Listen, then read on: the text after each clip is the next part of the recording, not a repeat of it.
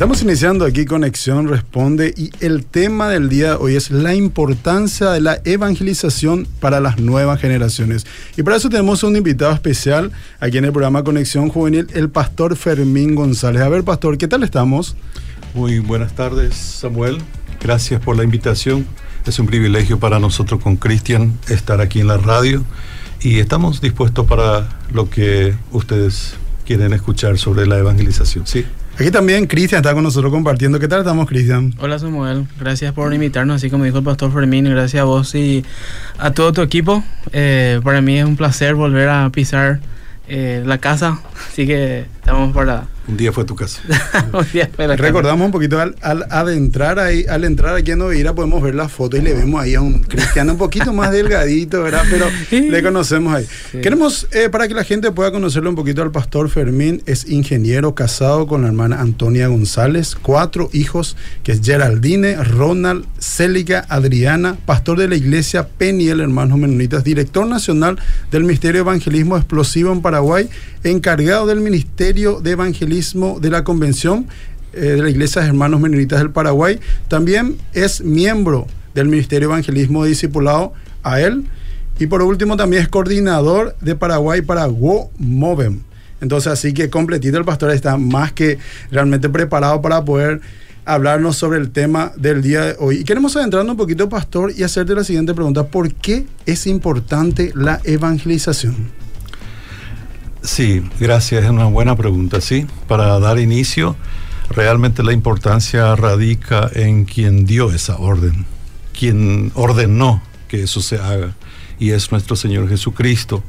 Él vivió en la tierra y estuvo con sus discípulos formando discípulos y murió. Resucitó y estuvo 40 días, dice la Biblia, eh, capacitando, caminando, enseñando a sus discípulos y esperó el último día, el día de su ascensión, para decir una palabra muy importante. No lo dijo durante sus tres años y medio, no lo dijo en los 40 días, esperó el último día.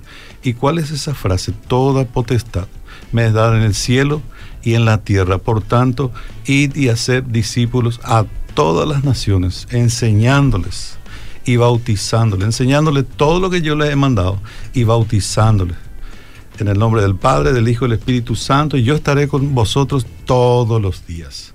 Entonces debe ser una cosa importante para que, imagínate, te moriste, tuviste la oportunidad de decir todo en vida a tus discípulos, no lo dijo, pero los preparó. Volvió 40 días, caminó con ellos, les enseñó, pero esperó el último día. Debe ser tan importante esto que dijo Jesús, ¿verdad?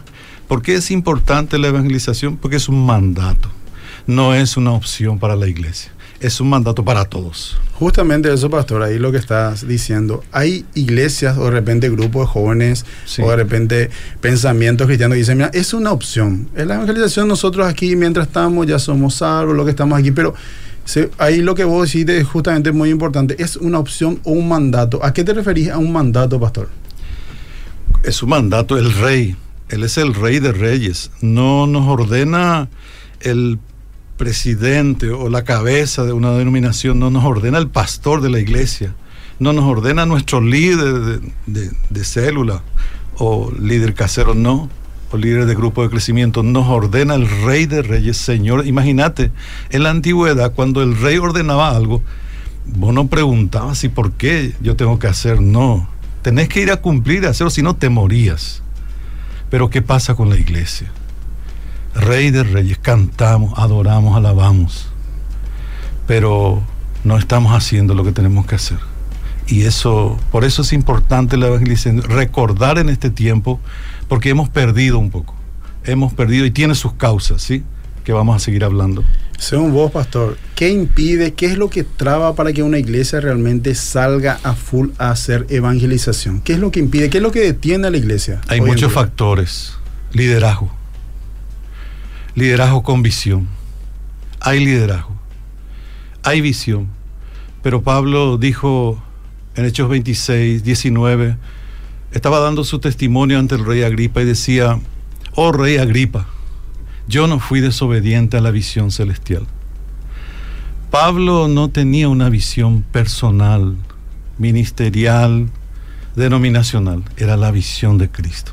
Yo no fui desobediente y yo compartí el Evangelio con judíos y gentiles para que todos conozcan a Jesucristo. Entonces, nosotros un poco somos desobedientes a la visión celestial. Hemos fabricado muchas visiones en nuestras congregaciones. Cada congregación tiene su visión. Entonces, ese es uno de los factores, falta de liderazgo con visión de la gran comisión. Realmente, tristemente, yo te voy a decir que hay muchas iglesias que no tienen, no, llevan adelante la gran comisión. Llevan adelante una iglesia, cultos, sí, de todo, muchos eventos, pero la gran comisión, esa es la gran deuda. Otro de los factores para, hay muchos, te voy a citar por lo menos los más fuertes, es la desobediencia. Realmente somos muy desobedientes a no cumplir un mandato del rey, porque debió ser muy importante para dejar al último día.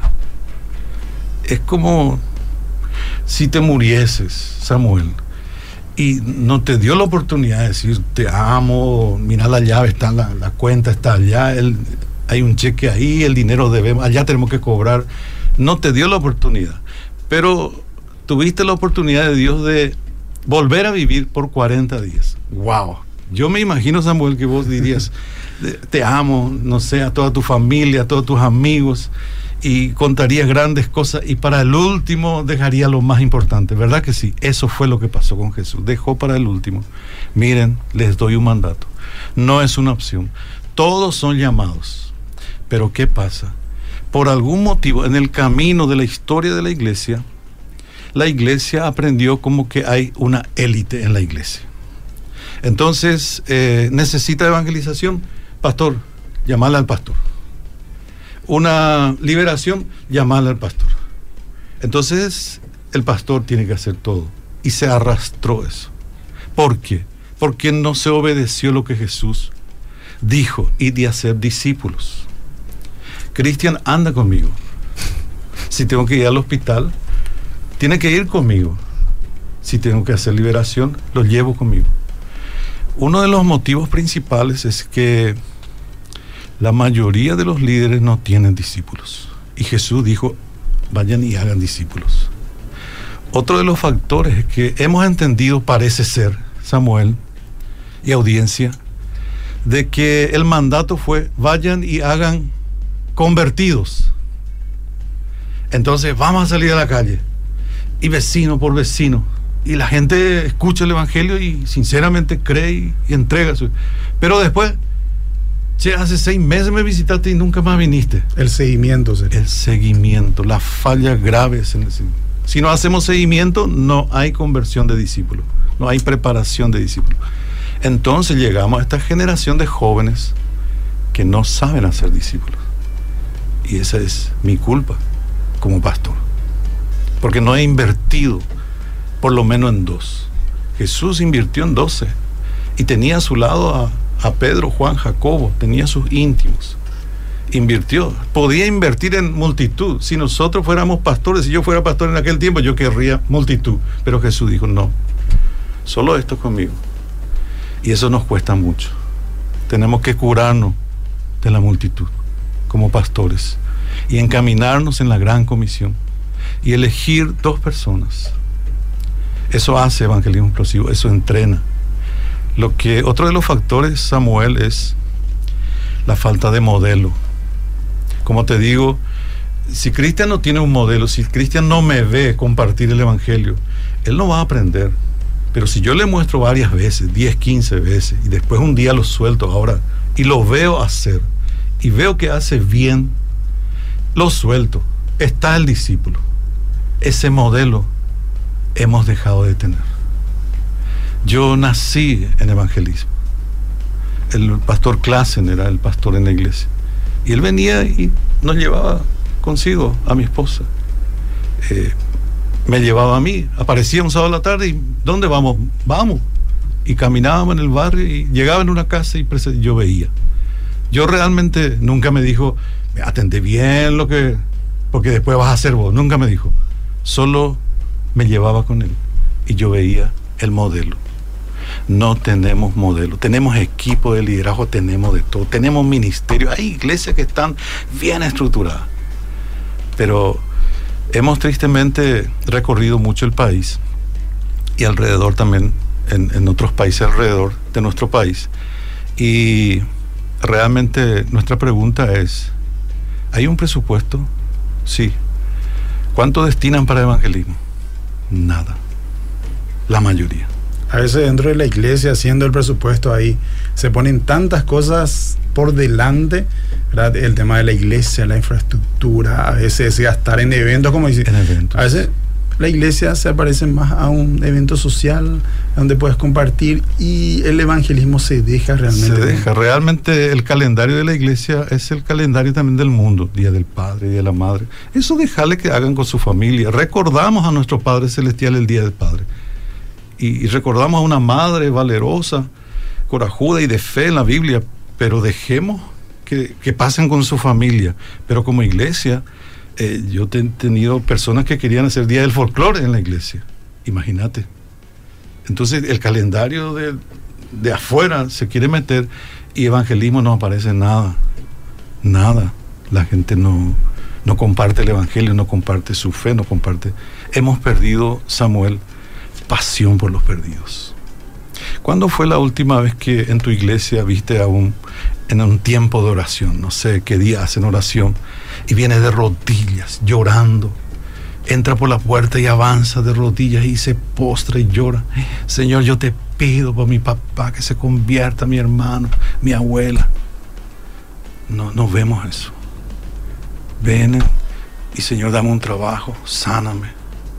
Sáname, suelta el dinero, Señor. Hace tiempo estoy esperando. Suéltalo, por favor.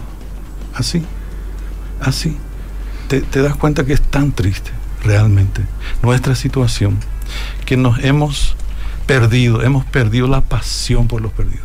Ya no lloramos más por gente que está tirada, hay mucha gente tirada en la calle. Tirada, sin esperanza, sin fe, sin Dios. Nosotros estábamos así anteriormente y fuimos rescatados por gracia.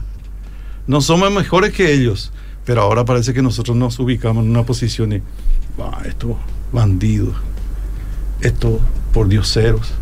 No, necesita, tiene la imagen de Dios en sus vidas. Fueron hechos imagen de Dios y un mensaje del Evangelio. Pablo dijo, no me avergüenzo del Evangelio porque es poder de Dios para salvación a los que creen. Entonces el problema no está en el mensaje, tenemos el mensaje. El problema no está en la estrategia, tenemos la estrategia. El problema somos nosotros que no comunicamos. Y ese es un tema del pastor. Yo te hablo como pastor. La Biblia dice, Efesios 4:12, que mi función como pastor es preparar, capacitar a los santos. Si yo no sé hacer, bueno, contrato a alguien, le traigo a la iglesia, le traigo y le capacito en evangelismo, en discipulado. Eh, fue simpático en una iglesia, encontramos, tenía varios departamentos de todos los ministerios y tenía departamento de misiones. ¿Y dónde está el departamento de evangelismo? No, no. ¿Y departamento de discipulado? No. Imagínate, tenía departamento de misiones, pero no tenía de evangelismo. ¿Y cómo va a ser eso? ¿Te imaginas? Así estamos. Entonces, en este tiempo tenemos que volver a reordenarnos, volver a la gran comisión, volver a la pasión por Cristo. Hemos perdido realmente al perder la pasión por los perdidos, la pasión por Cristo. Ese es nuestro problema. Queremos invitar a la gente que nos está escuchando que se pueda poner en contacto con nosotros, pastor, también, y poder dejar su opinión de todo lo que estamos ya hablando y seguiremos hablando aquí en Conexión Responde. 0972-201-400, deja tu opinión, tu comentario y también de repente qué solución vos le darías a este tema. Yo te hago la siguiente pregunta, pastor. Sí según yo, tendría que ser como un estilo de vida el evangelismo. ¿Cómo podríamos hacer que el evangelismo realmente sea un estilo de vida que esté dentro de nosotros, de cada uno de nosotros y que después podamos llevar justamente ahí en nuestras iglesias. Sí, el, en Marcos 1.17, el primer llamado de Jesús dice a sus discípulos, venid en pos de mí y haréis que seáis pescadores de hombres. Haré que seáis pescadores de hombres. Primer llamado, primer mandato. Luego el último mandato está en Hechos 8.1, que dice, recibiréis poder y vendrá sobre vosotros el Espíritu Santo y me seréis testigos. Pescador de hombres, testigos. Y luego tenemos la gran comisión, ¿verdad? Y, y hacer discípulos. Ahí tenemos una, un problema de la traducción. Realmente el original, ahí donde dice it, hemos agarrado como un evento. Entonces el miembro dice al pastor, Pastor Samuel, el año pasado salimos y qué gusto Dios. Demasiado ganamos alma y... ¿Y cuándo lo que vamos a salir otra vez? Su cabeza es de evento. Hay que corregir. No, acá en esta iglesia no hay élite. Todos somos llamados para compartir el Evangelio. Todos. Todos. Pero ¿qué pasa Samuel? Yo como guitarrista, termina la alabanza, termina, bajo mi guitarra, y yo no tengo ni idea de que yo soy llamado para compartir el Evangelio. Cristian, baterista, tiene que tener idea de que es llamado también a compartir el Evangelio. Todos somos llamados. Podés barrer la iglesia, eh, ser encargado del servicio, sin dejar de compartir el Evangelio. Podés ser el que dirige el culto sin dejar de compartir el Evangelio. Podés ser el cantante. Podés ser el pastor predicador sin dejar de compartir el Evangelio. Podés ser el electricista, el encargado de la plomería, de mantenimiento, sin dejar de compartir. Podés ser el contador de la iglesia sin dejar el hecho de que seas, tengas que ver con los papeles. No te exime no exime tu llamado, estás comprometido. Nosotros no deberíamos salir a evangelizar. Evangelizamos cuando salimos, por todas partes, a toda hora. Nuestro servicio es 24 horas como cristianos. Ese llamado tenemos que entender. Porque si la iglesia sigue pensando que hay una élite, el pastor fulano y el pastor fulano, ellos son. Habla con ellos tengo un tío que necesita ahora ser evangelizado. Llamar al pastor. Siempre vamos a seguir con eso. Eso no fue con los primeros discípulos. Jesús los preparó, después ya los dejó. Vemos en Pedro y Juan que ingresan la hora de la oración, la puerta de la hermosa, ver, hace una sanidad, un paralítico se levanta. Vemos en acción el evangelismo. Pablo y Silas en la cárcel de Filipos, cantando y se quería suicidar el el guardia cárcel, no, no te hagas daño, estamos aquí. Y le predicó, se bautizó con toda su familia esa misma noche. Estaban en acción, estilo de vida. Aunque fueron en la cárcel, estilo, el estilo de vida evangelístico los hizo compartir su fe. Así debemos ser nosotros, ese es nuestro llamado. Y eso continuó por 200 años. Un erudito de esos tiempos había dado un mensaje cristiano y decía, estamos en sus ciudades, estamos en sus parlamentos, estamos con sus políticos, estamos en sus universidades, en su escuela, estamos en todo lado. Lo dijo por Roma. Pero lastimosamente en el año 300, Constantino dictó una, un decreto y liberó a los cristianos de la persecución. Y ahí entraron a la iglesia bárbaros esos bárbaros trajeron toda su herejía, todas sus barbaridades, y ahí se dividió entre clérigo y laico. Hoy tenemos, la mayoría son laicos. Laicos son personas en la iglesia que no tienen ningún cargo. Esas son la mayoría de nuestros miembros. Esos son los que tienen amistades, contactos. Esos son los que hay que preparar para que ellos compartan su fe con otros. Acá tenemos comentarios, dicen, muy cierto, en nuestra iglesia, pastor, ni gloria a Dios, a veces ya no dicen, ¿verdad? Estamos perdiendo. Otro dice, mira, parece más un concierto que otra cosa, ¿verdad? Eh, dan ciertos ejemplos de cómo van, por decir, pastor, y muy importante lo que vos estuviste acotando. Nosotros también, la mayoría de los que estamos aquí en el programa, nacimos ya en un hogar cristiano y vimos ese ejemplo que diste de que lo que se veía antes ya no se ve en la iglesia. Esa persona que se postra, que se humilla, que trae la familia, a veces es mucho, buscamos mucho lo social, buscamos mucho llenar de gente, pero ¿qué tipo de gente también? Y como dijiste, ¿qué pasa cuando pasa una generación? Pasa el pastor, pasa de repente los líderes que están y los que vienen, ¿con qué pensamiento? ¿Están preparados? ¿Qué, por ejemplo, podríamos hacer para que no se llegue a cortar eso, pastor? Y que, digamos, mira, ahora qué vamos a hacer? Porque hay tiempo. Hay tiempo. Estamos a tiempo de poder solucionar y poder meter de lleno el evangelismo dentro de la iglesia de vuelta. Empieza por la cabeza. Una comprensión, un entendimiento bíblico. Eh, Primera de Corintios, capítulo 9. En el versículo 16 dice Pablo, si no anuncio el Evangelio, ay de mí, ay de mí, porque me es impuesta necesidad. Un pastor me dijo, yo no le quiero imponer a mi gente para que evangelice, porque se me va todo. Entonces no sé qué estás haciendo aquí, yo le tuve que decir. Prefiero hacer una predica live para que mi gente no se sienta incómoda. Sí, lo que sea que le guste a la gente. Pero no, Pablo dijo, pues si anuncio el Evangelio, no tengo de qué gloriarme, ¿sí? Porque dice aquí, tengo abierto la Biblia, dice, porque me es impuesta necesidad y hay de mí si no anunciar el Evangelio, por lo cual si lo hago de buena voluntad, recompensa tendré, pero si de mala voluntad, la comisión me ha sido encomendada. Me ordenaron a que, a que lo haga, dice Pablo. Me ordenaron. No es cuestión que me agrade hacerlo o no no, no es cuestión, no es una opción para mí. Me fue impuesto, es una imposición, no es una sugerencia, no es una opción. A esa comprensión tenemos que llegar. Me fue impuesta la comisión, me ha sido encomendada, dice Pablo. Se le impuso. Para nosotros es una opción, porque así transmitimos. Mira, si querés, bueno, hacemos otra cosa. Samuel, si, si no te gusta evangelizar, bueno, orá por los evangelistas y misioneros. Si no te gusta orar, bueno, ofrenda. ¿Qué te estoy haciendo? No te estoy imponiendo. Te estoy liberando para que vos hagas lo que quieras. No, Jesús no nos llamó para que hagamos lo que queramos. Él dijo que tomemos nuestra cruz y que le sigamos. ¿Qué significa eso? Dejo todo mi deseo, entrego a su deseo y Él hace su deseo de mí. No mi copa, sino tu copa. No mi voluntad, sino tu voluntad. ¿Y cuál es su voluntad? Y de hacer discípulo. Significa, es un gerundio. Gerundio es el desarrollo de acciones. Indica un desarrollo de acciones, el gerundio.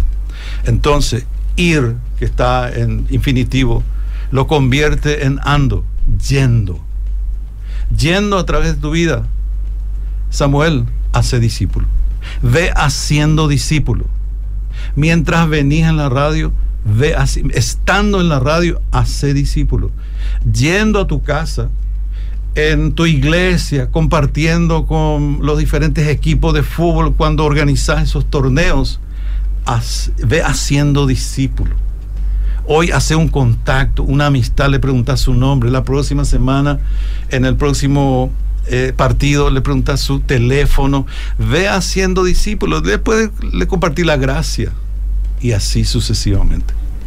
Lo que Evangelismo Explosivo hace, y estamos trabajando con la convención también en las tabas, reuniendo las iglesias, es justamente modelando, mostrándole cómo se hace. La gente sabe que hay que evangelizar. La gente sabe qué tiene que decir al evangelizar, pero no lo hace.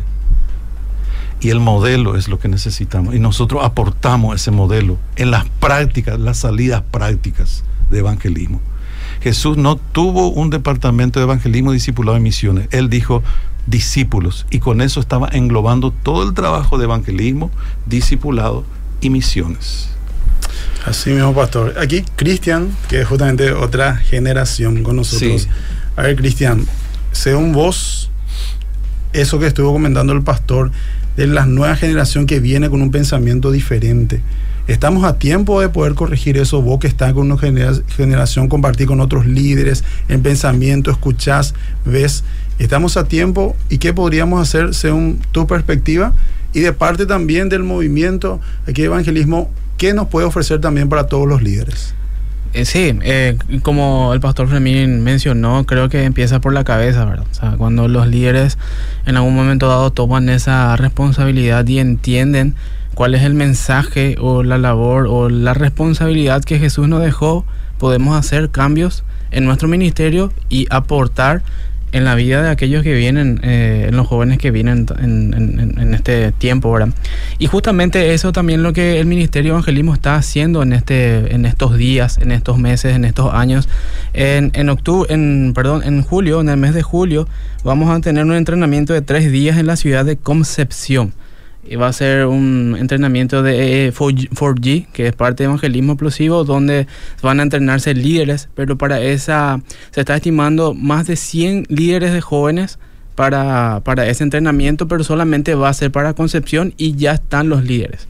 Entonces, lastimosamente ya no vamos a poder más, si es que a alguien le interesa en este momento, eh, quiero formar parte, va a, haber un próximo. va a haber un próximo encuentro que sería ya en, la central. Entonces en este tiempo, en este momento, estamos iniciando, este va a ser el primer entrenamiento a nivel así bien, bien grande. Entonces, de alguna manera ya arrancamos, eh, queremos que esta generación también entienda de cómo poder iniciar. Por ejemplo, me gustó bastante eh, eh, lo que escuché cuando empezó, eh, como, como decía, si me pueden hacer recordar el eslogan del, del, inicio. La importancia de la evangelización. cuando, cuando, inicia el, el, programa. el, programa. decía, ¿te puedo hacer una pregunta? Ok, así mismo también empieza evangelismo explosivo. O sea, haciendo preguntas, haciendo buenas preguntas. Y así llegamos al corazón de la gente. Queremos agradecer al pastor Fermín, el querido Cristian Arce también por haber compartido con nosotros esta, este programa de Conexión Juvenil aquí en Conexión Responde este bloque. Así que le dejamos el pensamiento a la gente que se pueda contactar, que pueda buscar también las redes sociales para ver. Ahora, por ejemplo, el, evento ya está completo, pero... ¿Qué puede hacer el día de mañana? Seguir a las redes y poder informarse y capacitarse también para lo que se viene. Así que de esta forma cerramos el bloque de Conexión Responde.